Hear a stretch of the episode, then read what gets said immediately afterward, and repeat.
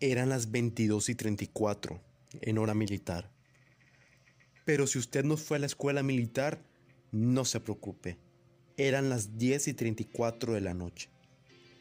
Cuando de repente me puse a pensar en estas criaturas que son temidas por muchos y dentro de esos muchos me debo incluir.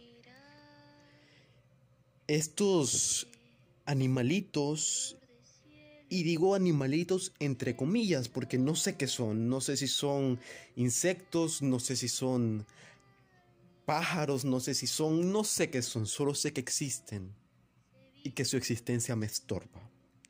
Pero como le iba diciendo, estos animalitos pueden significar un paro cardíaco para aquellos que estén en su presencia. Cuando ésta se desprende del suelo y, y alza vuelo. Porque son tan astutas que si usted las ve allí, existiendo en el suelo, de la nada suben, se elevan y se quedan paralizadas en los aires. Si no es que usted tiene la mala suerte que lo persiguen.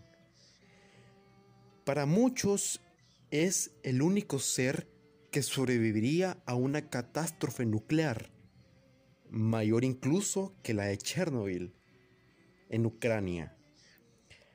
Quizá el único propósito de este ser es infundir miedo a cualquier ser, humano y no humano, porque debo decir que he visto videos donde devora animales del tamaño y forma de una rata.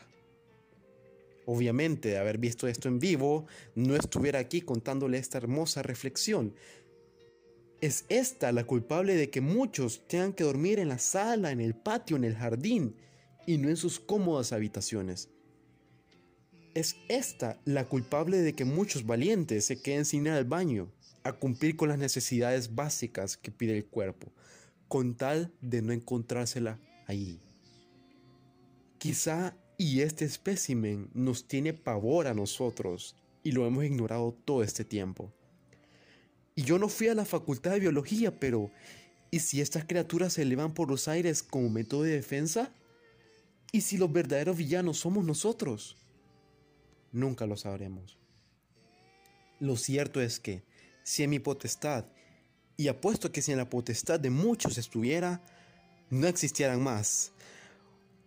Y para no ser tan crueles, sí existieran, pero en otra galaxia, donde tengan sus planetas y sus mil baños y cocinas a su merced. Y es que este ser, invencible, se vuelve más inmortal aún cuando despliega sus transparentes alas y se eleva por las habitaciones.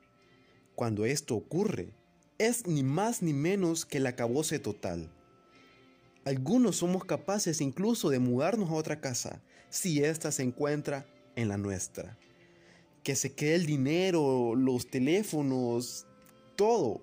Pero no entraríamos ni locos a la casa si su majestad está por ahí, al acecho de cualquier movimiento para saltar y simplemente volar por nuestras cabezas, sin saber incluso el susto que está provocando.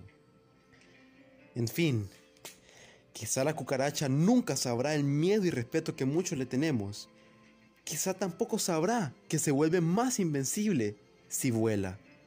Así que por favor, cucaracha, si escuchas esto, avísame si puedo volver a mi casa.